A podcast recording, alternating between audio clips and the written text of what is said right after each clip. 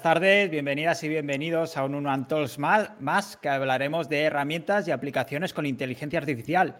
Y hoy me acompañan tres grandes de la inteligencia artificial que están probándolo. Si lo seguís por Twitter podéis ver todos sus experimentos y hoy hablaremos de imágenes, vídeo, texto y mucho más. Vamos a dar paso a Olga primero que yo creo que es la principal culpable de que estemos hoy aquí. De hecho, cuando hicimos el último debate sobre inteligencia artificial ya me quedé con las ganas de hablar con ella y la verdad es que ha aguantado lo que he podido, pero va picando con su Twitter y tal, así que teníamos que, traerla. Su lema es I, Sleep, SEO and Repeat. Buenas tardes, Olga. Buenas tardes, David, ¿qué tal? Muy bien, ¿tú qué tal? ¿Preparada? Muy bien, sí, bueno, eh, no sé cómo empezamos, si quieres empezamos viendo un poquito de herramientas de imágenes o tal. Sí, eh, ahora empezamos el primer escalón, ¿no? La imagen. Exacto. Vamos a hacer un repaso breve de, herramientas y demás que hemos ido probando todos. Eh, déjame presentar a, los demás. Eh, Ángel Cano, que viene esta tarde también. WordPress Hero, creador de OpenSearch y Mr. Funnel en mundofunnel.pro. Perdón. Eh, son técnicos especializados en escuelas con WordPress y mantenimiento web y promete unos servicios 100% libres de humo. Buenas tardes, Ángel. Buenas tardes, David. ¿Qué tal? ¿Cómo muchas estás? Gracias por, muchas gracias por invitarme en primer lugar. Es, un pedazo de placer estar aquí y bueno, como te he dicho antes, un manojo de nervios, pero poco a poco me iré calmando. Más nervioso que yo cada vez que empiezo, que no sé cuántas veces me he trabado ya en dos minutos, así que no hay problema. Muchas gracias Ángel por estar aquí porque es un placer y ya te tenía ahí en el radar y, y me ha gustado mucho que te vengas. Muchísimas gracias. Y el último, pero no el peor, por supuesto, es Álvaro Peña. Buenas tardes, Álvaro Peña, que es Head SEO y Co-CEO de Social Web y Virality Media, CMO de Grower, padre de Pau, 100% remoto y 100% vegano. Y me va a poner un reto durante esta hora, que es no preguntarle sobre enlaces. Buenas tardes, Álvaro. Muy buenas. Hoy en, esta, en esta charla apartaremos un poco el link building, que creo que es el nexo de unión que tenemos, pero pero sí vamos a hablar un poquito de ella, así que nada, un placer también estar aquí con todos vosotros, encantadísimo. Muchísimas gracias de verdad a los tres por venir. Iba a venir Cumper, al final no ha podido, pero bueno, nosotros nos sobramos. Eh, para empezar, si queréis, tenía una pregunta para empezar. Eh, ¿Quién de vosotros ha entrenado la inteligencia artificial con su cara? Creo que todos, ¿no? Aquí. ¿Quién no? ¿Quién no? Y la, segunda pregunta es, ¿quién la tiene de perfil en alguna red social? Ah, no, no. Yo todavía no. yo, precisamente la subí ayer a Twitter, o antes de ayer, creo. Por motivo de Halloween, o después de Halloween, creo que ya me lancé y al final puse una de perfil. ¿Y qué la habéis hecho con Stable Diffusion? Eh, sí. sí. Dream Booth y Stable Diffusion. Pues ya ha salido, perdón, ya salió varios servicios que te la hacen, ¿no? Pagando y demás, pero esta es una opción gratuita igualmente. Sí, claro, con tu con, ayuda del famoso Google Colab de cómo es el usuario Dream 111, creo que no me acuerdo cómo. Automatic 111, ¿no? Algo eso, así, ¿no? eso, Automatic 111. Exacto. No sé, para poner un poco de contexto antes de, empezar, en el tema de las imágenes, eh, tenemos diferentes modelos, hay diferentes herramientas que utilizan los mismos modelos. Pasa como el GPT-3 que todo el mundo va a, eh, OpenAI, que es la, fuente, digamos, o cómo funciona exactamente con el tema de imágenes. Bueno, yo creo que todos tiran, o sea, hay diferentes collabs y diferentes herramientas, pero al final todas están basadas en Stable Diffusion, porque realmente Stable Diffusion es el único que open source, entonces es el único que se puede coger y, trastear de esa manera. No conozco que se pueda hacer con Dalí, ni, con Midjourney, ni con ninguna de estas. O sea, que todo, el mundo al final, sea de un método o de otro, todos al final están tirando del modelo de Stable Diffusion. Sí, yo creo que ha sido realmente el disparador de los últimos meses, vamos, del último mes quizá, porque ha sido todo súper rápido, pero sí que es verdad que en el momento que Stable Diffusion se ha puesto open source es cuando han empezado a salir herramientas eh, gente que hacía pequeños desarrollos, lo que comentabas, ¿no? El tema de los, de los avatares, que hay bastante salseo también en Twitter. Eh, bueno, pues eh, todo el mundo poniéndose fotos y entrenando de una o de otra forma, ya sea con, con herramientas propietario, con, con eso, con el collab, entrenando cada uno el suyo, pero sí, seguramente es el mayor disparador que ha habido ahí en el último momento más allá de, entrenar la cara y demás, ¿habéis hecho alguna prueba más con Stable Diffusion? ¿O con alguna otra herramienta? Yo sí, vamos, no sé, Olga, dale, dale tú, ¿qué vas a contar? No, no, digo, ¿te refieres de entrenamiento? ¿De entrenar un objeto, un animal o algo así? ¿O te refieres en general? Iba por en general, pero esto me ha parecido muy interesante. más allá de la cara, ¿has entrenado la inteligencia artificial con objetos, animales? Yo no, pero el otro día vi, curioso a una, persona que había entrenado la bicicleta de su hija y, la verdad que quedaba, o sea, era increíble. Digo, la posibilidad que da esto de, poder hacer, no sé, para e-commerce o para lo que sea, poder entrenar eso, que tengas un objeto que quieras vender, ¿no? Y, lo puedas, mm, no tengas que llevarte el producto y ponerlo en diferentes situaciones y tener que hacerle la foto sino que entrenas ese producto, ¿no? Y ya lo puedes hacer en diferentes escenarios, ¿no? Pero yo no lo he hecho, yo no lo he hecho directamente. Si, no me equivoco, esto de e-commerce que comentabas eh, era una de las funcionalidades, sobre todo de Dream Booth. No sé si esta herramienta la habéis utilizado, la habéis, la habéis visto. El otro día le leía un post a, a Montse Laviaga que comentaba precisamente esta herramienta y las posibilidades del e-commerce. Coges un producto y lo pones donde quieras. Sí, yo Creo que tengo algo hecho por aquí. De hecho, lo estuve con un cliente el otro día para un tema de zapatillas. Ah, si queréis, comparto. Bueno, pues son cuatro fotos, tampoco voy a enseñar mucho, pero. Perfecto, Álvaro. Mira. ¿Sí se ve? ¿Se ve algo? Ahora. Sí. Vale. Ah, estuve haciendo unas pruebas con unas Nike. Algo se ve por aquí. Joder, qué chula. Y las voy a abrir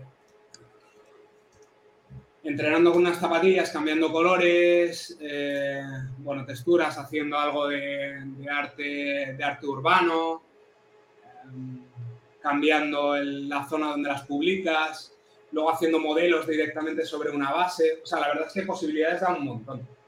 Eh, y quedan, quedan súper super chulas. Y lancé unas cuantas a Torre Eiffel de fondo. lo hice para un cliente haciendo unas, unas pruebas para ver si podíamos coger algún, algún producto y, y le podíamos dar un toque diferencial o para, uno de los grandes problemas que tienes en los e-commerce, por ejemplo, suele ser que no, que no tienes imágenes propias de los productos, ¿no? Pues eso lo podríamos cambiar con, con un entrenamiento de este, de este, tipo. O yo qué sé, aquí por ejemplo le puse una textura de piel de rana en, el, en la lengüeta, o sea, es que se pueden hacer mil cosas o aquí como si fuera un dibujo de Naruto. la verdad es que realmente la parte de entrenar objetos, eh, está guay. Es lo que comentaba Olga. El otro día salió lo de la, bicicleta, es verdad que vi el, el tweet ese. Y, realmente es que cualquier cosa que le vayas a dar que, tenga un patrón repetido de una, de una, imagen, lo vas a poder asociar a, una entidad que le vayas a dar un nombre y le puedes, lo puedes ir modificando, así que se van a hacer cosas muy chulas. Ahí para e-commerce sobre todo, hay cosas muy chulas. por ejemplo, en e-commerce también está la importancia de los prompts, que se habla mucho para el tema de generar imágenes, o es más sencillo? Bueno, ahí es que realmente el prompt es para, para, cualquier cosa que vayas a generar. La calidad de lo que vayas a generar va en base a la información que le vayas a dar a la IA. O sea, es, eh, es lo que comentaba Ángela antes eh, fuera, de, fuera de cámara, ¿no? El hecho de cuanta más información le estemos dando al sistema, más lo va a entender. Al final, hay muchas veces que creemos que, la IA es un ente mágico, como nos pasa con Google muchas veces, ¿no? Que, yo le pregunto y me responde cosas y es todo maravilloso y le digo hola y me va a, decir todo lo que va a pasar en el día de hoy, pero realmente si no les damos un contexto es muy difícil que, tiren del hilo y acaben respondiendo exactamente lo que quieres. Entonces al final el prom es eso, es, es, es ese esa información de contexto que le estás dando a la IA para que sepa qué es lo que te, lo que te tiene que responder y se adapte exactamente a lo que, a lo que tú buscas, ¿no? Entonces, sí, creo que, mm, vamos, cualquiera de, vosotros lo sabéis que cuanto mejor sea el prom y más información detallada le podamos dar, eh, mejor calidad nos va a devolver, independientemente de que sea imagen, texto o cualquier tipo. Yo la, yo la verdad, que si me permitís, eh, eh, quizás porque me haya profundizado demasiado, pero tengo, o sea, eh, me explota la cabeza con que a veces, o sea, por ejemplo, para mí Dale, a la hora de, de, describir una imagen, independientemente del resultado, que no me gustan en términos generales casi nunca los resultados que tengo, responde a los prompts de forma, desde mi punto de vista, mucho más coherente que que, el funcionamiento que tengan los prompts en, en Stable Diffusion. Es decir, yo, eh, o sea, da igual que tú hagas un prompt muy largo, o sea, yo encuentro muchísima incongruencia, ¿no? Hay, hay resultados que están basados, por ejemplo, en prompts excesivamente largos, intrincados, como, como las palabras que se utilizan en trincated, tal. Entonces, pero resulta que me pongo a buscar los artistas y no existe una correlación exacta entre las palabras clave, porque mi, pareja que viene de Bellas Artes me dice, pero no conozco a ese artista. Y lo buscamos muchas veces y dice, pero ¿en qué se basa para, para poner esta serie de palabras? Es decir, a veces simplemente un prompt por ser suficientemente largo, Sí. Es como ya un condicionante para que te haga un buen resultado, independientemente de las palabras claves que contenga. A mí me ha pasado eso muchísimas veces. Entonces, de, hecho, eh, se habréis visto muchos prom con Greg Rutowski y Alfonso Mucha. Son como dos artistas que, se, que están muy repetidos y a mí me dio por buscarlo y digo, ¿esta gente quiénes son? Y Greg Rutowski, eh, que funciona muy bien para retratos, Realmente, mm. si buscas obras suyas, lo que dibuja son dragones, dragones y cosas así, estilo Señor de los Anillos, o sea, no tienen.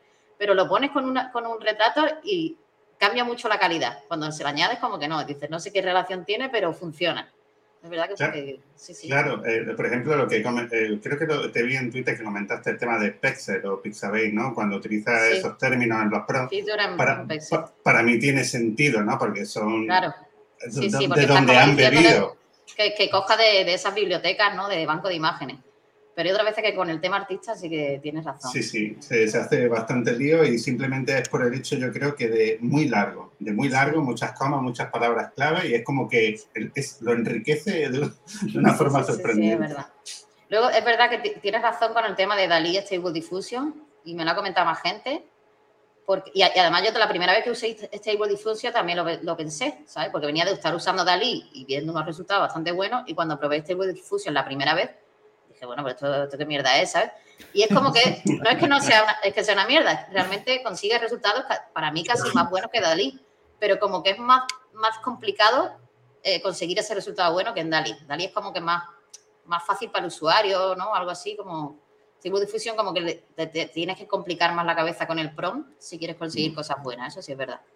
Bueno, puede ser también porque hay una capa entre medias, ¿no? Que es lo que creo que el otro día lo debatía Ángel con, con Chechu, el, el hecho de eh, está OpenAI cuando estamos generando los textos y luego todas las herramientas de texto que le meten una capa entre medias que lo mismo están añadiendo algún prom o algo que no estás viendo. Pues quizá mm. eh, Dalí tiene algún prom entre medias que está que, que sabe repite, que funciona correctamente y no lo estamos viendo. Y Stable Diffusion, estás en, en lo más básico de, de, la llamada a la IA y, y Dali está, está en otro punto quizá que, que está enriquecido de algún Se han entrenado o algo.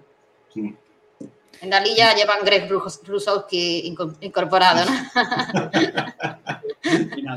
sí, sí. ¿Os apoyáis, por ejemplo, de los directorios que han salido, de que recopilan prompts y demás? No sé si tenéis alguno que, os ayuda. Sí, bueno, yo creo que todo el mundo ha tirado de Lexicar, ¿no? Y mm. otro que es Prompt Hero también. Mm. Sí, sí, a tope. Yo, de hecho, he tirado también desde que descubrí que en Replicate estaba el Image to Prompt, ¿vale? Eh, para generar los prompts. Me voy a algunos marketplaces de prompt de pago Ah, mira. Eh, eh ¿no? Claro, y me cojo directamente, me descargo la imagen, la paso a Replicate, me da la descripción y consigo resultados bastante aproximados con este bot de fusión. Buen truco ese, buen truco ese. Claro, es verdad. No había caído en eso. Una pregunta, porque hace un mes, es, que hablas de un mes cuando en la, vida real son siete años, pues en, IA es un mes, ¿no? Eh, claro, según qué ordenador tenías, ¿no? Según qué GPU y demás, no podías instalar según qué. Ahora mismo con, con mi portátil y demás, ¿puedo utilizar Stable Diffusion o DALI, por ejemplo? Bueno, Sí, es que normalmente se tiran sobre Stable Diffusion y DALI lo vas a tirar sobre un ordenador en remoto, pero vamos, cualquiera de las herramientas que están en, que están en una aplicación que puedas instalar, la puedes tirar, si tienes siete vidas, la puedes tirar sin problemas. Otra cosa es lo que va a tardar en hacerlo, pero el otro día lo comentaba, lo comentaba Ángel de una aplicación que, que podías instalar y yo tengo una en Mac que creo que era la misma y vamos, mi ordenador mm, es un ordenador que está bastante bien, quizá tenga un año, eh, pero claro, no tiene una GPU de lo que estamos hablando, que tiene un Colab, una Tesla o, cualquier bicho así, y lo mismo tardas, no sé, 10 minutos en sacar una imagen, sacar tres imágenes o cuatro imágenes, mm, fácil. O sea que si, no tienes una, alguna tarjeta gráfica potente, lo, puedes lanzar, sí, pero vamos, como los ordenadores, me acuerdo al principio, no los ordenadores que te quedas media hora esperando a que cargara los ordenadores de cinta y demás, pues eh, en el momento actual pues estamos casi ahí. Yo, de hecho, es que todo lo que he generado, yo lo he hecho, no lo he hecho en local, yo lo he hecho todo online con herramientas como comenta. Tienes Google Colab, tienes Hugging Face, ¿no? Hugging Face que hay muchas demos, está Stable Diffusion y todas estas demos para poder probarla y al final tiras de la GPU que ellos te están prestando, ¿no? Hmm. Yo, antes de tirarme al código eh, me fui a todo lo de pago. Quería probarlo. O sea, directamente digo, quiero probar todo lo que hay, quién está investigando a nivel comercial. Es decir, hombre, a ver, es que al final ahí esas son las que le dan salida comercial, ¿no? no entonces, pues, me interesaba el punto de vista de la API. Digo, vale, porque GPT-3 dice ya tenía API, nació con API prácticamente, pero a nivel de imagen, digo, me estaba costando encontrarlo. Entonces, pues, pues empecé probando de esa y la verdad que, claro, centimito a centimito, pero al final como te emocionas mucho, sube el presupuesto. Pero, pero sí, al final ya lo puedes hacer en, en, en un Google Colab o, bueno, como ha dicho Álvaro, yo en un portátil de hace cuatro años me ha tardado una imagen 10 minutos, de 512 por 512. Me parece también muy interesante el debate de empresas privadas y open source, porque quizá ponen la primera semillita las empresas privadas, ¿no? Pues eh, de Google, Meta, etcétera, bueno, los de DALI, OpenAI y demás, pero luego cuando explotas son con herramientas realmente open source, que la comunidad en general puede participar. No sé qué pensáis sobre esto. Bueno, yo creo que esto es el, eterno debate del, código, ¿no? Eh, en, los sistemas operativos creo que llevamos viviéndolo desde hace mucho tiempo. Han salido Windows, Mac eh, y, sistemas operativos propietarios y, Linux ha movido muchas de las, de las funcionalidades principales que hay en otros sistemas. Al final el open source dispara eh, cualquier desarrollo o lo reduce mucho en tiempo porque tienes una comunidad de desarrolladores enorme. Y es lo que ha pasado en Stable Diffusion. Eh, creo que Ángel, que, es más, más, programador y más defensor de, del open source, puede hablar más ahí sobre el tema, pero creo que, que es algo también necesario para, para, que llegue a más gente, para que haya mentes diferentes también trabajando en ello y siempre enriquece. Sí, sí, totalmente. Aparte, eh, que si no se liberan las cosas, eh, no, no, no, no, se pueden ofrecer puntos de vista diferentes, puntos de vista más enriquecedores, que, o sea, en el momento que tú tienes una herramienta gratuita para utilizar, es más fácil que se multiplique exponencialmente sus formas pues, de explotarla en casi cualquier ámbito, independientemente de que finalmente bueno, y de que eso se trata también muchas veces de ganar dinero, de que otras empresas lo acaben utilizando para comercializarlo. Y, vamos, me parece, me parece, me parece bien que, que se liberen. De hecho, eh, bueno, ¿cómo se llama los de Stability?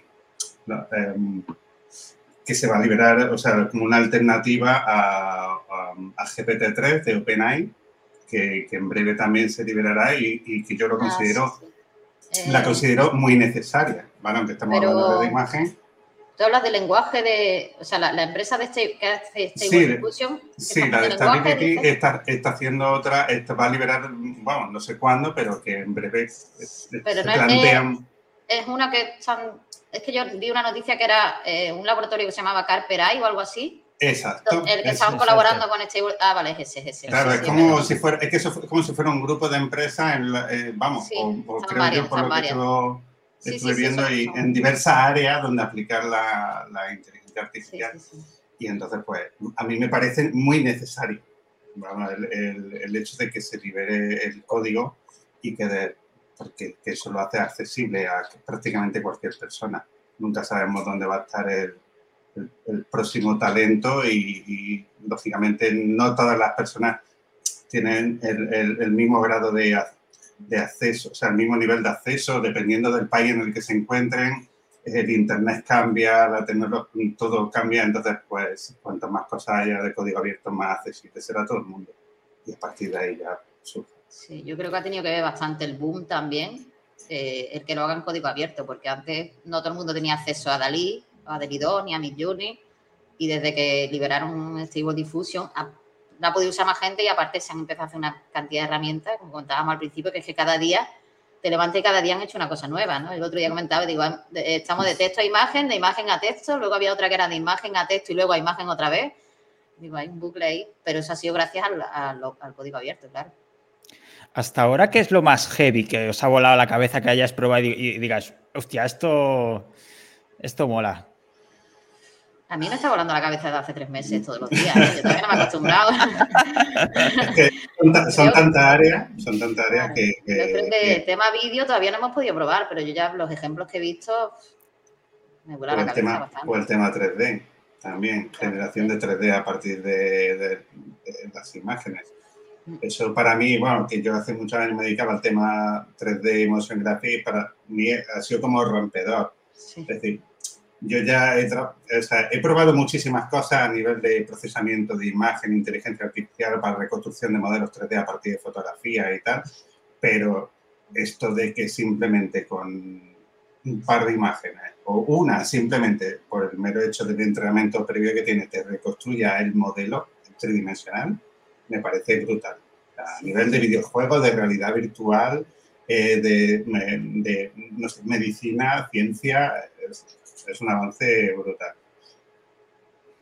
A mí, personalmente, fíjate que parece una tontería, pero Whisper, o sea, la parte de, traducción de audio a, texto, eh, creo que es de lo que más, de lo que más me alucina, ¿no? Todo el mundo está en la imagen, en el vídeo y tal, pero tú ves cómo transcribe un texto de, un nivel eh, técnico alto y cómo lo hace perfectamente, incluso elevando el nivel de, velocidad del texto, o sea, lo hace increíblemente bien. Hay, que creo que es algo de lo que se suele pecar en casi todas las, traducciones o la transcripción de, cualquier cosa, que necesitas gente que sea experta en esa temática, porque mm. nos ponemos a hablar de SEO, eh, lanzas conceptos, lanzas herramientas, eh, cosas que son de nuestro día a día, que son súper normales, y lo, lo, haces con Whisper y es que parece que sabe de lo que estás hablando. O, sea, o dices el pueblo de una, un pueblo perdido en una ciudad de España que no sé qué y, y, te lo transcribe perfecto. Entonces, a mí es una herramienta que me parece, que me parece alucinante y tiene un potencial,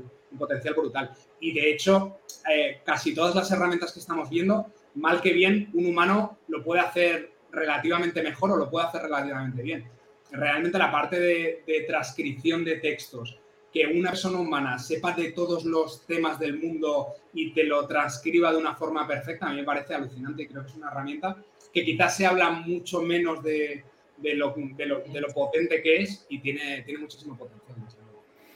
De hecho, esta semana se ha presentado, bueno, los chicos de Webificando, el podcast, han presentado una herramienta para pasar podcast, transcribirlos a texto y gratuita. O sea, esas posibilidades son una pasada. ¿Y habéis probado al revés de texto a audio?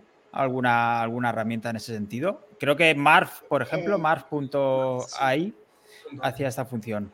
Yo también alguna demo en Hugging Face. Es que eso que comentas de con Whisper encuentras en Hugging Face un montón de, demos con una interfaz muy sencilla, además que no tienes que pasar por Google Colab ni nada, donde puedes pasar de audio a texto, de texto a audio y es verdad que eh, probé una que era de eso, de, texto a audio, y en español no te, el resultado era un poco robótico, mm. pero en inglés sonaba bastante bien, la verdad. Sí, sí. ¿Y creéis que, no sé si lo habéis probado, pero para, para castellano, para español, funcionan bien estas herramientas, tanto de texto a audio como de audio a texto? De audio y, y, en andaluz cerrado. O sea, Whisper hasta de verdad, yo lo he probado hablándole muy cerrado y es que lo, que comentaba Álvaro es increíble. Es increíble cómo lo, cómo lo coge todo. Sí, sí, sí. Ese sí, pero lo que es, yo he probado, creo que habré probado como siete, ocho empresas diferentes. Ojo, también he probado su capa gratuita, ¿eh? no, porque después siempre te venden las voces premium pero lo que es el text-to-speech a español, o sea, casi siempre pinchan. Ahora, en, en, inglés lo bordan. No sé si será por la, por la, por la base de, de, entrenamiento, la cantidad de audios que... Pero en español siempre tiene ahí un toquecito que... Un crisp, como un ruidito que, que, te, que por muy perfecta que esté no, no queda natural para nada. Si sí, te refieres de pasar de, de, texto a audio. De ¿no? texto a audio, sí. Sí, la, las voces quedan robóticas todavía. Mm. No sé si habéis visto la página esta que, que es fakeyou.com, que pasa texto a voces de famosos. Como pasa, Play, pasa ¿no? lo mismo, en inglés funciona genial, en español todavía hay algunas que, que regular, pero hay, por ejemplo, Auronplay es que la clava, vaya. Sí. Sí, sí, sí. A mí me encanta la de chiquito. Le tengo un cariño especial. Esa no la he probado. Que fue por, fue, fue por ahora, ha vuelto a ponerse de moda ahora, me imagino que con lo de la interés, pero eso tiene como prácticamente un año, año y pico sí, de, sí, que, de que la conocí por primera vez y me, me, hinché, pero vamos, me hinché de, grabar audio con mis colegas, es lo que más me demandaban. es generacional, supongo. y Uh, que os iba a preguntar. Eh, no sé si, porque Álvaro nos has contado, nos has enseñado el tema de las imágenes con, para un e-commerce y demás. Aparte de jugar y de estas bromas entre amigos, ¿habéis utilizado la IA para a, temas de negocio de algún modo, para algún cliente? Para, no sé, por ejemplo, Ángel, tú has sacado un producto recientemente sobre esto. Eh, bueno, digamos que he sacado lo que es la capa gratuita de, de algo parecido a un producto. Y sí, bueno, es, eh, bueno, es, es en, ver, en, verdad hay dos cosas, que mi primer experimento fue el de, el de llevar, el de llevar los, los, textos generados por la GPT-3 a, a, un, WordPress, pero desde un punto de vista creativo, ¿no? Digo, yo creo que está probando si está en piloto automático y está publicando prácticamente un cuento a diario y me paso una vez por semana para ver qué tal funciona. Y, y nada, en, en, base a una serie de prompts que le pasé, que es lo que me hizo profundizar en, ese tema eh, de prompts, eh, pues me, ha ido, me genera cuentos cortos, ¿no? Entre una persona de un banco de nombres españoles de cerca de mil nombres y un animal. De, y entonces, eso es, fue mi primer experimento un poco desde el punto de vista creativo, ¿no? Digo, a ver, ¿qué tal es capaz de, de escribir? Claro, al basarse sobre literatura y sobre estar eh, basado sobre, entrenado eh, con un montón de, eh, de, de, documentos de texto, pero le falta esa chispa todavía de, de, creatividad, por decirlo de alguna forma, ¿no? porque se basa en cosas que existen. Y al ser cosas que existen, al final te pueden resultar muy parecidas unas de otras. Y lo que recientemente, pues eso era. Perdón, que... Ángel, perdón, por, por, me, me, resulta muy curioso esto. Era cuentos infantiles que le dabas un nombre y un animal. Sí, y, pero claro, entre medias manipulo el prompt, porque lo que hago es sacar el género del nombre y a partir del género del nombre ya sé si es chico o chica, pues ya eh, eh, después cojo un animal y al animal también le suelo dar otro atributo y con ello fabrico un prompt un poquito más elaborado para que escriba un cuento infantil, eh, con moraleja, sin moraleja, un poco así random, pero para ir alimentando ese blog. ¿no? ese fue el primer eh, experimento que hice. Y, y, lo que he sacado recientemente, pues eso es como una versión libre de cómo utilizar el GPT-3 de, de OpenAI eh, en WordPress sin escribir una línea de código. Básicamente es un escenario que lo comparto. Era, la herramienta era gratuita, pero subí tantos videotutoriales que al final en Gumroad me obligaron a hacerlo de pago, porque tiene un límite de, de, capacidad y digo, bueno, me parece bien, me parece bien que ganen sí, ellos. Sí, yo tendré, tendré, que cobrar, ¿no? Y yo, y yo me gano para el cafelito y lo comparto casi altruistamente, pero eso.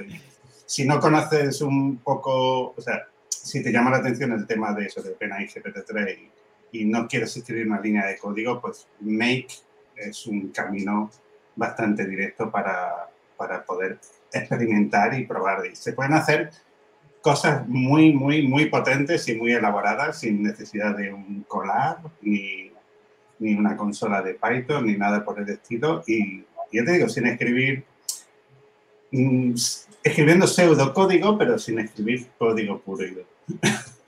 Vale, vale, vale. ¿Algún ejemplo concreto que podamos hacer con, estas fórmulas? Eh, pues mira, yo he trabajado con una persona que me, que, me pidió hacer em, como una base documental. Es decir, para no tener que investigar, ponerte a buscar y a escudriñar por, por internet, por decirlo de alguna forma, él elaboró una serie de topics, ¿de acuerdo? Y, entonces, en base a esos topics, yo preparé un escenario que de esos topics sacaban unos subtopics, ¿vale? Temas, subtemas, y, lo pasaba todo por la, por la OpenAI GPT-3 en buque y al final sacaba un documento de Google Docs, no sé si eran de 80 o 90 páginas, que después tú directamente eh, se lo enviaba a esta persona al correo y, después lo que hacía ya ella eh, escribir que me vale, que no me vale, limpiar, ¿vale? Incluso ella no, directamente se lo puede dar a otra persona que le diga, oye, sobre este documento, pues mira, tener, porque te digo yo, pues, no te digo que sea para escribir, no digo que sea para escribir un libro, pero sí te puede servir como base para documentarte, ¿no? Dices, por ejemplo, mm. Mm, ¿qué te digo yo?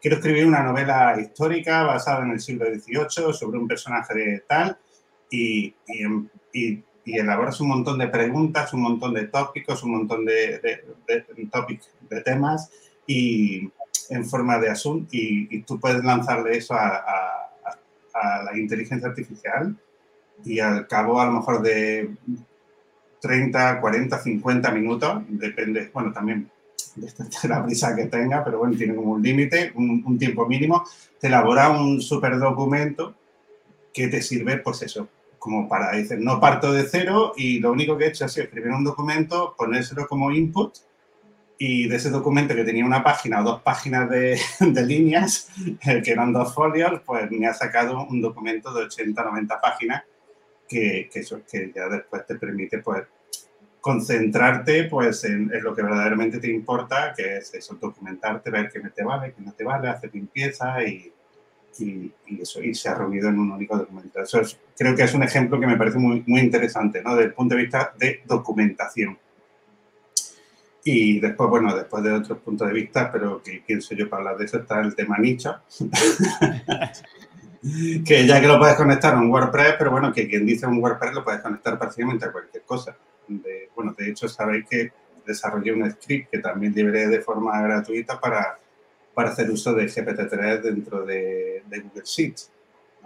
Y a partir de ahí, pues también, pues, eh, pues podrías trabajar el tema de los titles, la optimización de los, de los títulos de, de, un sitio web o la regeneración de títulos nuevos en base a ¿qué te digo yo? El nombre del producto y, un atributo una característica del producto y pedirle al CBT3 que te genere una descripción breve sobre, sobre el artículo.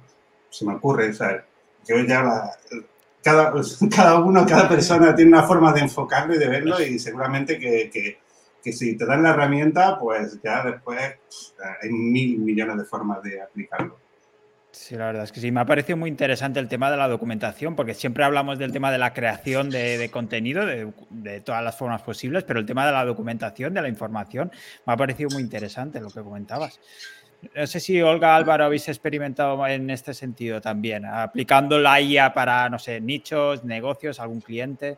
Bueno, yo para nichos sí, o sea, para nichos, generación de texto, estamos ahí todos a tope. Y luego estoy probando otra cosilla, lo que pasa es que todavía no quiero comentar porque estoy probando. En, unas semanas te cuento, también relaciona con nichos, que es como otra, otra forma de hacer nichos, no tan de texto, pero bueno, ya, ya lo veremos más adelante.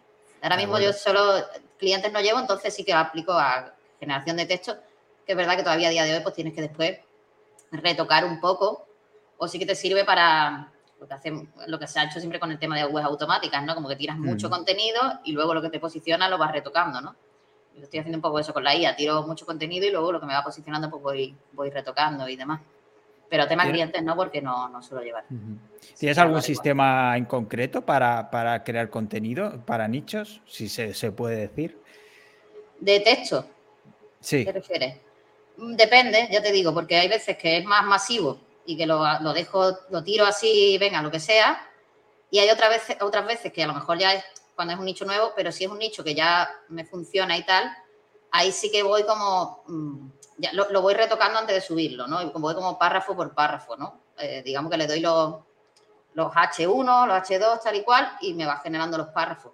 También hay, eh, además esto lo vimos en el directo de Chuiso, eh, algún prom que ya te, te, ayudaba a, te iba generando los H1, las negritas, pero bueno, yo todavía no he conseguido tantos buenos resultados o no he, no he investigado tanto en GPT-3 con el tema prom, entonces yo retoco bastante. O sea, voy yo ya más bien, eh, es como una ayuda, ¿sabes? En ese caso. Mm. ¿Y vas a OpenAI o utilizas algún intermediario, intermediario Hasper, eh, CopyAI, eh, WorkHero? ¿OpenAI o Ritter? Estoy usando mucho Ritter también. Mm, Ritter, ¿verdad? Mm.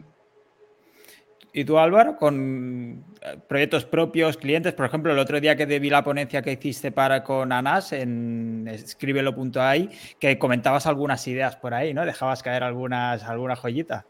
Sí, bueno, al final es que hay, hay ciertas, uh, ciertas cosas para las que la IA funciona muy bien. La verdad es que el enfoque que le ha dado Ángel me parece muy interesante en tema de documentación. Y bueno, los nichos, todo lo que son de preguntas frecuentes y demás, que van muy en la línea. Al final le estás dando una serie de, de dudas que quieres documentar y, y, la IA te las va respondiendo. Pues este tipo de nichos, hay gente que está facturando barbaridades de dinero con este tipo de, de webs, porque al final el resultado es súper sencillo. O sea, a, a, una, a, una, inteligencia artificial le haces una pregunta concreta de una respuesta que te la tiene que dar en corto y eso funciona súper bien. Todo el tema de wikis, eh, también cosas muy cortas o o, o, conceptos muy directos, ahí funciona muy bien. Nosotros estamos haciendo bastantes experimentos ahí en ese, en ese tipo de contenidos. De hecho, eh, Chuiso ha sacado, creo que nada, hace unos días un, un, plugin de, enfocado en eso, en preguntas frecuentes para hacer contenido de forma masiva, o sea, una web automática ya jugando un poco con eso.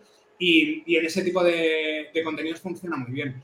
Y luego en tema de imágenes, nosotros, por ejemplo, otra de las, de las empresas que tenemos una de las cosas que hacíamos era eh, cada dos semanas eh, contratábamos a gente para que viniera, les hacíamos fotos y, bueno, un, negocio que tenemos que es fotos de stock que luego las, vendíamos y demás. Y nos costaba muchísimo eh, conseguir gente que viniera para poder hacer las fotos y luego venderlas. Y ahora básicamente lo que estamos haciendo es que le pedimos una serie de fotos y las generamos por ella y estamos generando prácticamente mmm, fotos de la misma calidad muy parecida con, con, contenidos de este tipo y sin tener que pagar tanto a la gente para que se desplace, les pides una, una serie de fotos con unos patrones determinados y lo estamos generando así. Entonces, realmente es que en negocios hay eh, gente que, que tiene el, cerebro abierto, como Olga o como Ángel, ahí que, que, está, que está viva, se, pueden, se pueden hacer muchísimas cosas y solo necesitas un, una idea para, para darle, para mm. darle mecha, porque la verdad es que tenemos muchísimas posibilidades. Sí, sí. Bueno, eh, con esto que ha dicho Álvaro, se me había olvidado comentar. Todos los autores de mi nicho son gente generada por ella, evidentemente. de antes de que saliera Stable Diffusion y mi Lo damos por hecho. This person doesn't exist, ¿no? Todos los autores de mi web son Sí, sí. Ahí, no existen. Bueno. Mira, nos hacen dos preguntas, pero antes me he quedado. Eh, Álvaro dice que hay gente que factura mucho dinero por ahí, pero bueno, lanza la piedra, ¿eh? Mira, nos pregunta, por ejemplo, aquí Suso Power. Una pregunta para Ángel.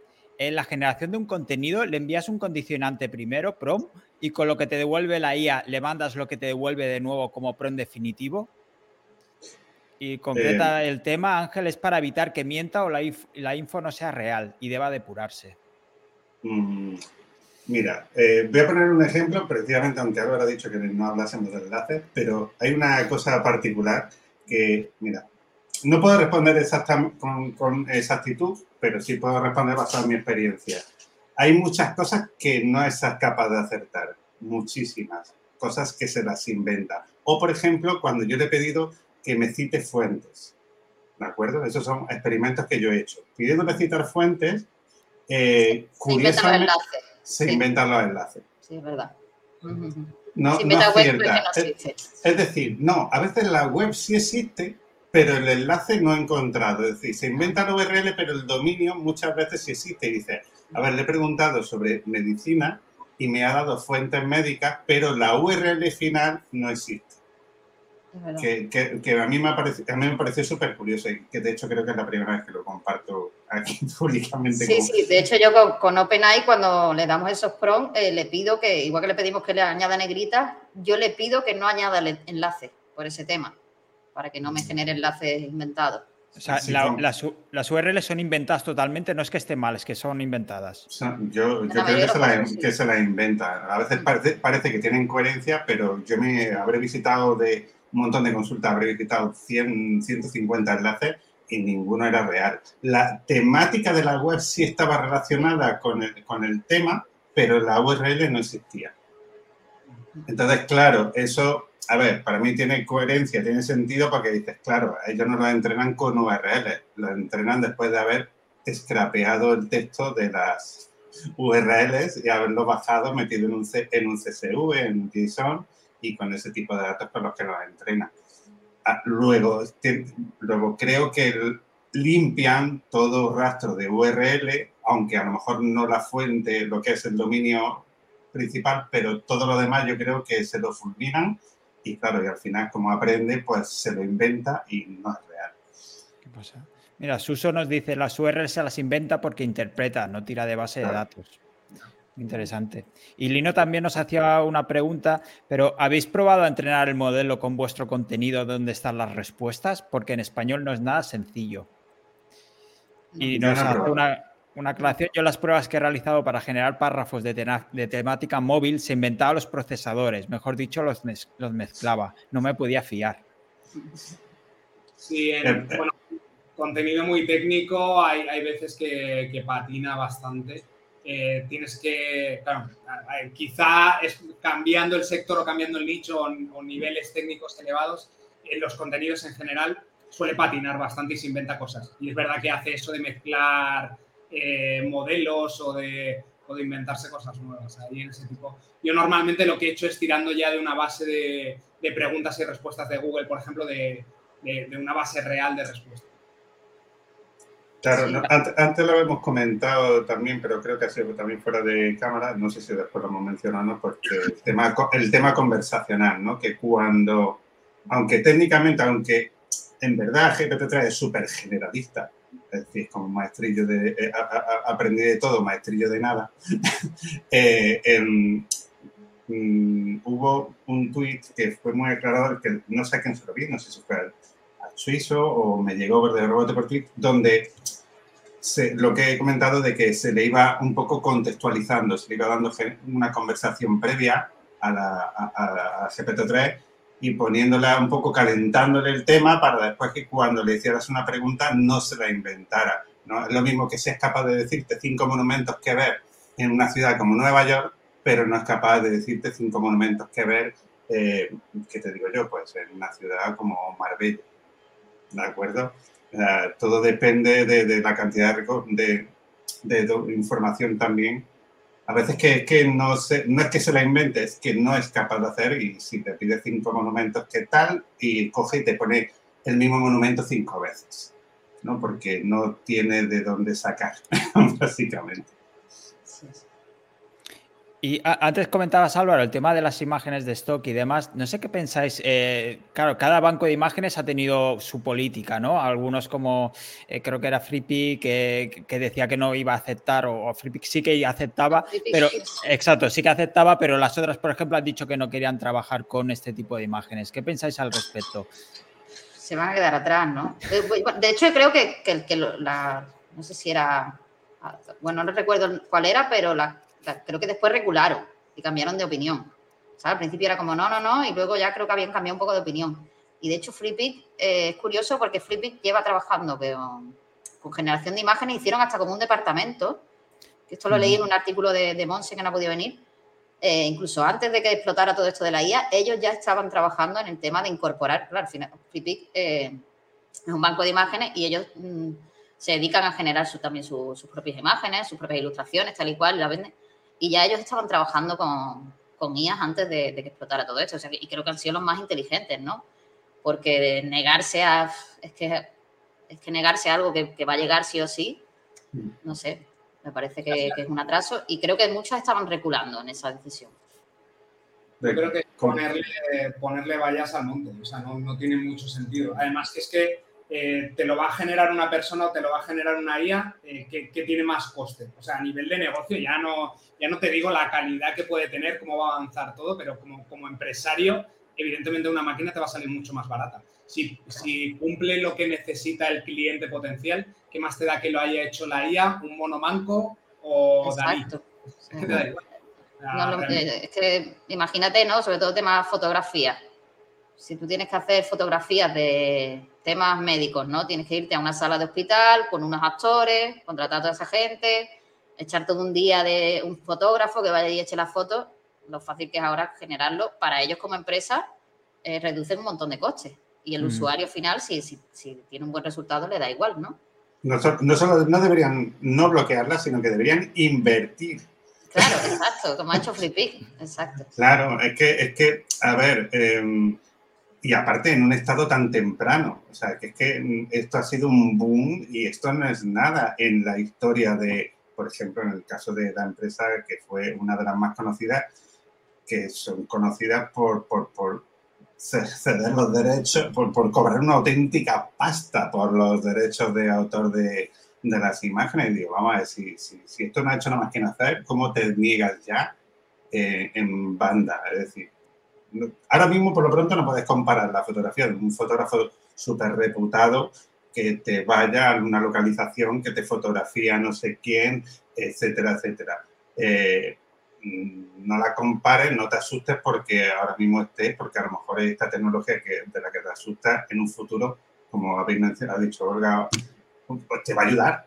Es decir, que, se va a convertir en, tu mejor aliado, a reducir, reducir costes o hacer composiciones, no tener que, que, bueno, como habéis visto esta que hay que, que vas dibujando en diferentes colores como si estuviera en el paint y te va generando montañas, ríos, casas, y dices, eso para los artistas de cine, de, de, animación, de make painting y cosas así, pues es un avance tecnológico brutal. Yo creo que la clave la has, dado un poco ahí en el, en el arte, ¿no? Que es que, que, teníamos el mismo problema cuando hablábamos de generación de textos, ese toque de la persona, ese, pues eso al final, si tú tienes una base de, una base de imágenes que son comerciales qué arte tiene eso. O sea, que pongas la mano aquí, un poco más adelante, un poco más atrás. Eh, el arte ahí es, es, bastante, bastante acotado. Evidentemente, eh, quizá las imágenes que hagas con IA pues no te van a rellenar una planta del MoMA, pero, pero muy posiblemente sí te sirvan para cualquier web en, la cual vas, vas, a tener imágenes originales diferentes al resto y esas imágenes de stock son perfectamente válidas. No tiene ningún sentido que una página que donde su fuente de clientes potenciales se, se cubra con esas necesidades, huyan, huyan de eso. La verdad es que es, bastante. Lo, que sí que pasa, hace un par o tres de semanas salió la noticia que una imagen generada con ella había ganado un concurso artístico de imágenes digitales, eso sí que es cierto. no sé si en el MoMA, pero... El autor había, había dicho que lo había hecho con Mid Journey. Lo que pasa es que los, los, jueces ni siquiera sabían lo que era Mid Journey, entonces no, no lo entendieron. Claro, una, una, una, herramienta, de un pincel de Photoshop. Exacto. Mira, Lino nos decía, cuando todas estén utilizando AI para crear imágenes, el site que las haga la vieja usanza triunfará. es la manera de destacar, ¿no? Y también decía, lo de la generación de imágenes es una pasada y aunque tenga fallos no son tan determinantes como en el texto. Que fallen determinados píxeles no es lo mismo a cambiar de palabras. Eso también es cierto. A no ser que hagas una base de datos de manos, entonces sí que son determinantes. Para, para madre mía. No hay manera, ¿eh? Eso es verdad, eso es verdad. Y Adriana también nos preguntaba si realmente merece la pena o entre que le das la instrucción, pules el texto, casi te da tiempo a escribirlo tú mismo. Sí, sí merece, merece. Merece mucho la pena. Nosotros, por ejemplo, estamos haciendo pruebas con, con textos, o sea, ya solo en, en Grower generamos tropecientos mil textos eh, de forma diaria, en la agencia también generamos muchísimo contenido y mm, los redactores que tenemos que están empezando a incluir la IA dentro de parte de la generación de esos contenidos, no digo que los textos se hagan con IA, sino que en eh, momentos en los que te quedas atascado o, lo que decía Ángel, de documentar ciertos temas que no, que no sabes. Todo este tipo de contenido, lo mismo un texto que podías mm, un poco más eh, difícil, que podías tardar una hora, eh, puedes reducir el tiempo a la mitad con una revisión de una persona, con un, eh, con, un control de calidad, ¿no? Pero ayuda muchísimo en todo ese, proceso. Desde luego, sí que merece la pena. Nosotros las pruebas que hemos hecho podemos reducir a la mitad los de, gran parte de la, de la redacción de ciertos contenidos. ¿Y habéis trabajado con vídeo en algún aspecto? Por ejemplo, Fénix eh, últimamente está compartiendo mucha información sobre el hecho de generar eh, vídeos con inteligencia artificial, ya sea pasar la voz, el, vídeo también. Han salido editores con inteligencia artificial. ¿Habéis probado algo en este sentido? Bueno, yo de herramientas, eh, de o sea, las herramientas que ha mostrado Fénix son más para edición y todo esto, ¿no? Mm. Yo lo que he probado más herramientas de generación de vídeo pero no, no las que hemos visto de Google, no está la de imagen vídeo de Google, que no se puede probar, que por lo que se ve unos resultados muy buenos, o, la de Facebook. Pero sí que hay una que se llama, que además lo teníamos puesto nosotros también en el guion, eh, de Forum, y es este famoso vídeo que se hizo viral de, la evolución del ser humano. Es un vídeo que ah, se hizo viral. Exacto. Sí. ¿no? Sí, sí, que, empieza Además se hizo muy viral porque el vídeo es, empieza, ¿no? Desde el mono y va pasando por el hombre prehistórico, el hombre de la Edad Media, tal y cual, y luego el final es que nos convertimos en un robot y nos convertimos en un alien. Y esta noticia me, parece interesante comentarla porque en, las noticias y en los grandes medios, creo que salió hasta, hasta, en un programa de la sexta y todo, el enfoque que le daban era como la IA ha llegado a la conclusión de que nuestro futuro es que nos convertimos en, alienígenas. Y es como, a ver, no, eso funciona, o sea, igual que generamos imágenes y nosotros le damos el prompt, eh, e-, ese vídeo está hecho con una herramienta que se llama de Forum y lo que tú haces es darle, en vez de un prompt, darle muchos prompts. O sea, le das, le dices, por ejemplo, del, fotograma 0 al fotograma 30, eh, créame la imagen de un mono. Del fotograma 30 al fotograma 60, un hombre de la prehistoria. O sea, hay una persona ahí detrás de hecho, el autor salió en Twitter y lo dijo. Dijo, oye, que no flipéis, que esto he sido yo, el que le ha dicho que después del hombre del año 2000 me creé un robot y después no ha sido la IA. Pero claro, la gente piensa que es que se ha dado un solo prompt y le ha dicho, eh, genérame la evolución del ser humano. Y la IA se ha inventado eso. No, no. Es que son muchos prompts diferentes. y esa sí que la he, probado un poco porque era, o sea, está eh, en Replicate, que era la web que comentaba mm. Ángel antes la puedes usar, pero es de pago y tienes un par de usos gratuitos. Pero con referencia a eso, justo ayer descubrí una que se llama stableboots.ai. Si quieres te la, mira, te la paso por aquí por el chat y tú la pones ahí en el... Perfecto, sí. Y básicamente hace lo mismo que... Y esta sí que se puede usar. Bueno, hay eh, un número de créditos, pero te dan como bastantes créditos y, si no, pues te haces otra cuenta que es gratis, ¿no? Con cuentas de Gmail. Y, y, lo que hace es eso, en vez de darle un solo prompt, pues le vas, le vas dando diferentes prompts y te hace pues un, vídeo eh, siguiendo ese orden, ¿no? Y está interesante. Esta todavía no trabaja tan bien, creo que como de Forum, pero por eso de Forum es de pago, pero está interesante de probar. Pues nada, ya tenemos otro juguete. ya tenemos que hacer el fin de semana. Yo, lo que iba a comentar es que no, no hay ningún trabajo específico, pero sí he probado eh, el editor de vídeo de Runway. Y, ah. y, la, verdad que es una auténtica pasada. O sea, ya no solo el hecho de poder decir que estamos editando vídeo en un, en un puñetero navegador, sino el hecho de las características especiales que tiene, como el inpainting, para de repente decir, eh, esta persona que sale en este vídeo, fulmínatela y coge y la elimina de golpe, o hacer eh, un, un, match, eh, o hacer un tracking, es decir, poner una marca sobre una persona y que sea capaz de reconocer el rostro o la parte del vehículo y hacer el tracking de forma automática, en fin, eso, esta gente, yo me acuerdo cuando ni siquiera era un editor de vídeo y yo creo que eran de las primeras empresas que estaban dándolo todo y em, con el tema de, de, la inteligencia artificial aplicada al tratamiento de la imagen antes que al vídeo y, ya tenían ellos su propia cloud, que podías comprar crédito. De hecho, creo que todavía sigue activa, pero no, no se han pilotado mucho cómo hacía el vídeo. Y, y, la verdad que el trabajo que están haciendo, los avances son brutales. Vamos, de ahí siempre todo va a ir a, Adobe, seguro. ¿Has probado Ángel una que se llama The Script? No lo he probado, pero vi el, vídeo de, presentación. Es que tantas herramientas últimamente. Claro, esta era muy curiosa porque la forma en la que editaban vídeos, ya digo, no la he probado, solo he visto. Ah, por el voz, ¿no? Por guion. Claro, o sea, lo que hacía era, o sea, tú hacías un vídeo, ¿no? Te grababas tal, y luego ese audio te lo transcribe, y si tú te has equivocado en un trocito que quieras cortar del vídeo, en vez de tener que irte, como, lo, como se hacía en Premiere o lo que sea, a cortar ese fragmento de fotogramas, tal, sino que borras eso en el texto transcrito, lo borras y automáticamente te, hace ese corte en el vídeo. Eso me parecía súper curioso. Sí, eh, de, hecho, hace ya un, hace de las pioneras en, este tema fue Adobe, Adobe Audition, que es uno de los programas de la suite Adobe que se dedican al retoque de audio. Lo presentaron en una, pues lo típico, como las de Apple que hacen cada año, pues Adobe hizo la suya y lo presentaron y después como que desapareció, dejó de ser tan vistoso, pero era exactamente lo mismo. De hecho, aprendía, o sea, a partir de un audio de determinada longitud, era capaz de reescribir, ¿no? Como la del fake. Eh, fake, eh, you. No, era capaz de eso. A partir de un audio de 15 minutos, pues tú eh, te lo transcribías y te estoy hablando ya de hace por lo menos fácilmente pues 3, 4 años. Y, y te transcribía y entonces tú podías cortar, recortar o escribir palabras nuevas y a partir de tu voz la remuestreaba y te o resampleaba, no me acuerdo, no sé cómo es el término, y te generaba palabras que incluso tú no habías dicho nunca en ese audio para generarte contenido nuevo. En ese campo también es la leche, la verdad. ¿Qué pasa?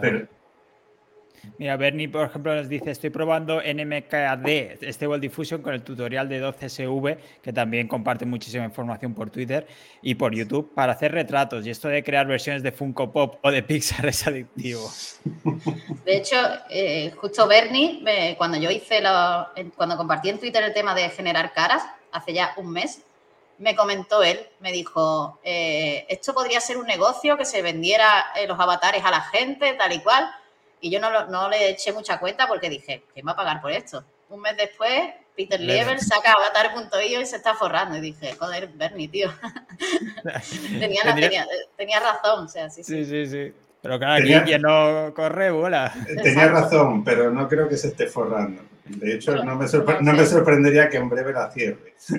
Sí, también con el tema de API no se estaba gastando una pasta, ¿no? Claro. Aparte, la comunidad que tiene Peter Leve detrás no es la que tenemos nosotros, así que. Claro, eso es un, músculo que tiene muy bueno para validar productos en cero coma, pero lo que yo he testado en los últimos días es que la misma que yo he estado utilizando para generar los CPKT, para, para ahorrarme, o sea, la de Atria, creo que se llama, ¿vale? La misma API que está utilizando Peter Levitt, eh, em, empezó costando o sea, he visto la evolución en cuestión de una semana, o nueve días máximo. Empezó costando 3 euros, ¿vale?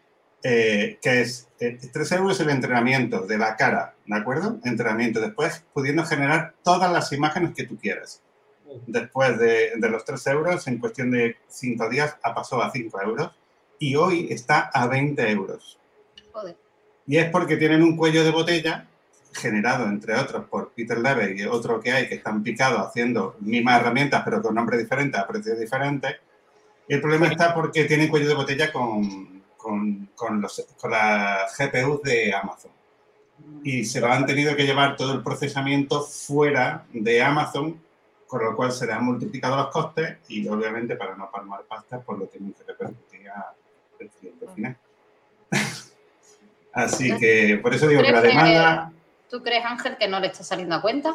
Yo creo que la empezado saliendo a cuenta, pero llegará un momento que por mucho que le apriete las tuercas a los indios que están detrás de Atria, mm, que son los auténticos cerebros, y vamos, es que mi, mi, no, son unos putos máquinas porque han sido los primeros en sacar un producto así. Entonces, eh, mm, no pueden, o sea, ellos para poder seguir ofreciendo el mismo rendimiento y calidad del servicio no pueden bajar los precios ni conservar los precios. Conservar los precios estarían tirando piedras a su tejado y es que por mucho volumen que le ofrezca Peter Level, el mercado, el potencial mercado que tienen ellos es muchísimo más amplio que, em, eh, que, el que les pueda ofrecer únicamente Peter Level con su audiencia de seguidores, aparte del precio. Claro, por un, de, tú poder hacer por tu cuenta cinco pavos a él ofrecerlo a 30, perfectamente respetable, ¿eh? que yo, cada uno que monte un negocio como, como quiera. Pero por eso mismo, como que están escalando y hay escasez de GPU y limitación de recursos, y etcétera, pues tienen que subir los precios y, si, y él se verá forzado a subir los precios en algún momento o montar su propia infraestructura. Entonces ya no es el solo Preneur tan famoso que conocemos, ya se le complica, ¿vale? Ahora, sin embargo, en interior hay, sí creo que, que, hay filón, sin embargo, es lo mismo. Lo que pasa es que en vez de entrenar con la cara de las personas, él lo ha entrenado con imágenes de interiores, ni más ni menos. Pero lo veo, si no montas tu propia infraestructura, lo veo difícilmente sostenible en el tiempo y creo que, que en algún momento va a tener que pivotar o vender esa, ese, que también es otra forma de rentabilizarlo, ¿no? Lo ha llevado aquí al techo y cuando veas que no te es rentable, se lo das, se lo vendes a, a, estas mismas empresas de las que tú te nutrías. Pero... Ahí también hemos tocado un tema antes, que es el tema de los recursos. Eh, mm. En las máquinas que eran necesarias hace un mes no son las que, las que hay ahora y poco a poco lo van reduciendo. Ya estaban tirando, en vez de GPUs, tirando de CPUs. O sea, quizá esa evolución de optimización de, de los modelos o del, o del código Mm, puede hacer que sea más rentable y no nos, y no nos disparemos tanto a, a, consumos. Entonces, bueno, supongo que habrá un, un, término medio ahí, pero sí, estoy totalmente de acuerdo contigo, que ha subido en, nada de tiempo, se ha, disparado. Incluso eh, Google Colab, ¿no? También había subido los precios, había sacado un nuevo método de suscripción en, en el último mes, cuando eso era algo que antes no usaba nadie, usaba gente muy metida en el tema y ahora, claro, se está abriendo. ¿Vosotros creéis que hay un modelo de negocio ahí nuevo? con este tema? ¿O que, ¿O que puede pasar lo que comenta Álvaro de que cada vez se reducen menos los pesos y entonces no será necesario? Bueno, otro, otro de los negocios que está ahora súper de moda es eh, alquiler de GPUs. Eso, eso. es. Google Colab, Hugging Face, todo eso, sí, sí. Sí, sí, pero directamente ya de las, de las tarjetas. O sea que, un negocio seguro. Al final, si hay demanda, hay, hay negocio. Lo que pasa es que también avanzamos en, eh, por el otro lado también. necesitan cada vez menos recursos para utilizar todas esas funcionalidades. Además que yo creo que es un tema que a lo mejor nosotros sí estamos más metidos en esto y sabemos que, pero para que llegue al usuario final, ¿no? Para que se convierta en mainstream, una herramienta de IA, la gente no tiene ni idea de lo que es una GPU y todas estas cosas. O sea, o le, o le bajan los pesos o buscan alguna manera de, como decía Ángel, de combinar la herramienta con, con la empresa de GPU pero que el usuario final no tenga que pasar por, es que tengo que contratar esto, tal, no por el dinero, sino porque es que directamente no sabe, entonces, no sé. Sí, a mucha gente lo del collab, por ejemplo, ya es demasiado complicado, es un paso extra. Eso es. Esto me recuerda... Sí, no, que tira para atrás. Sí, lo que, lo que me comentabas, Olga, el otro día, el tema del paralelismo con las criptos, quizá también pasa por ahí, ¿no? Que sí que es cierto que la inteligencia artificial ha explotado de repente, pero también en nuestro sector. Lo que pasa es que puede haber este freno también de demasiadas aplicaciones, demasiadas complicaciones y demás, como pasa con las criptos, que a la hora de meterte, pues que las wallets, que si no sé qué, tienes que tener mucho más cuidado, más responsabilidad y tienes que aprender mucho más. La curva de aprendizaje, quizá las criptos es un poco más elevada y aquí se está aplanando más fácilmente. Claro, pero eso que comentábamos el otro día, que además era de un, vídeo que, vimos, ¿no? y, era por, comentaban que por qué la, eh, la, la inteligencia artificial había tenido tanta explosión y las criptos no tanto, ¿no? Y al final yo creo que es la usabilidad, ¿no?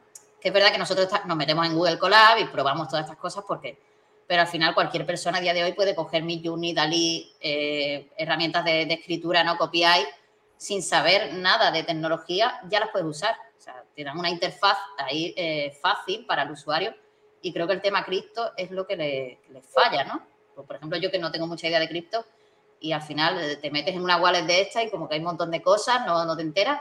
Y había una cosa interesante que comentaban y era que, que la, la, IA te facilita la vida y la, las criptos te dan más responsabilidades, porque en el momento que tú quieres, la, la, adopción de la IA es como que te facilita el trabajo, ya sea de generación de imagen, de esto lo que sea, y adoptar las criptos es como que te da una responsabilidad mayor, porque antes eh, tu dinero lo controlaba el banco, ¿no? Y ahora es como que tú eres como más responsable de tu dinero.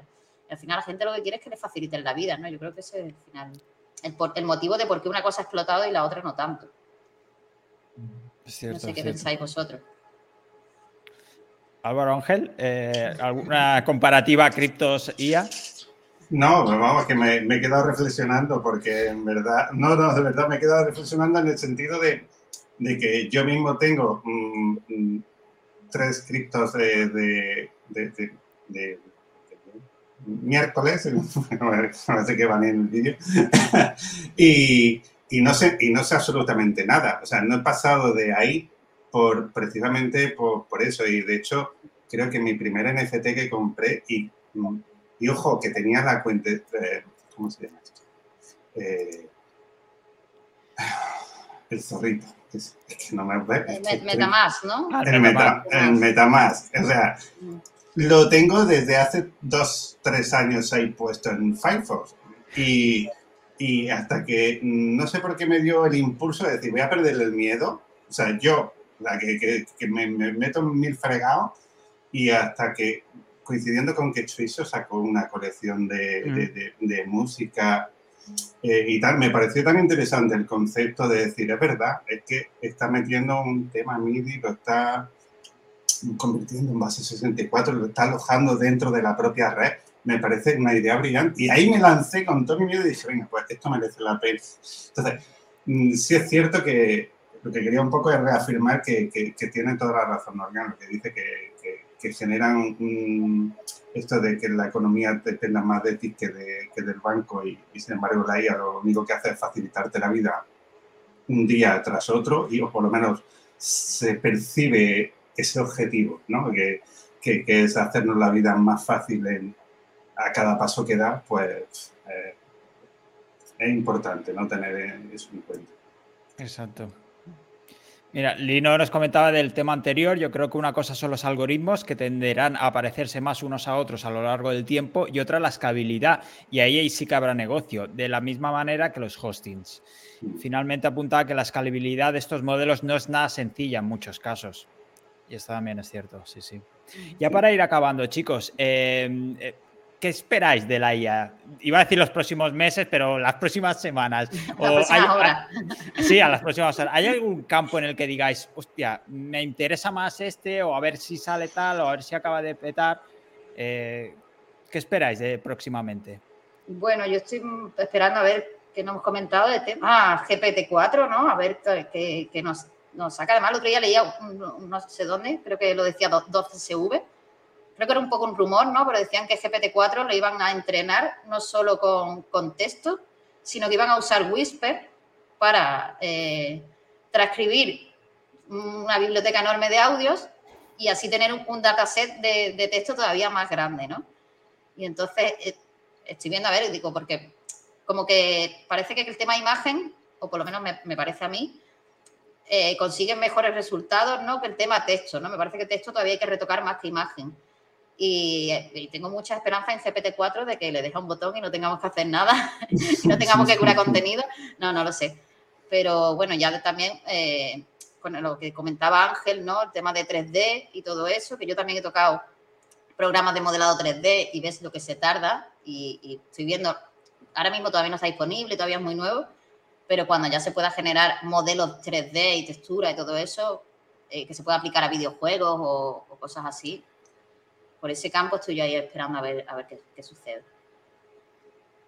Ángel, ¿qué, piensas tú? ¿Tienes alguna expectativa? No, no tengo ninguna expectativa en particular, pero sí mm, muy parecida a, la inquietud de Olga. La verdad que me gustaría que mejorase mucho en el tema de la, la, N, la NLP siempre me ha llamado bastante muchísimo la atención el tema de, la computación ligado al lenguaje, que, que uno de nuestros, no sé cómo decirlo, razón de ser, o sea, las personas que seríamos sin lenguaje, sin el texto y demás, y es una cosa que, que, que, creo que debe avanzar mucho más. Y por otro lado, en el campo de, del 3D, que lo estoy siguiendo más de refilón porque es que ya no me da la vida, pero los avances a nivel de generación de texturas eh, que se repiten, de generación de render a partir de objetos básicos, que, que dice que ya le pones un, cilindro y le pones un plano y le dices que es un vaso de agua eh, sobre una mesa y, y, te renderiza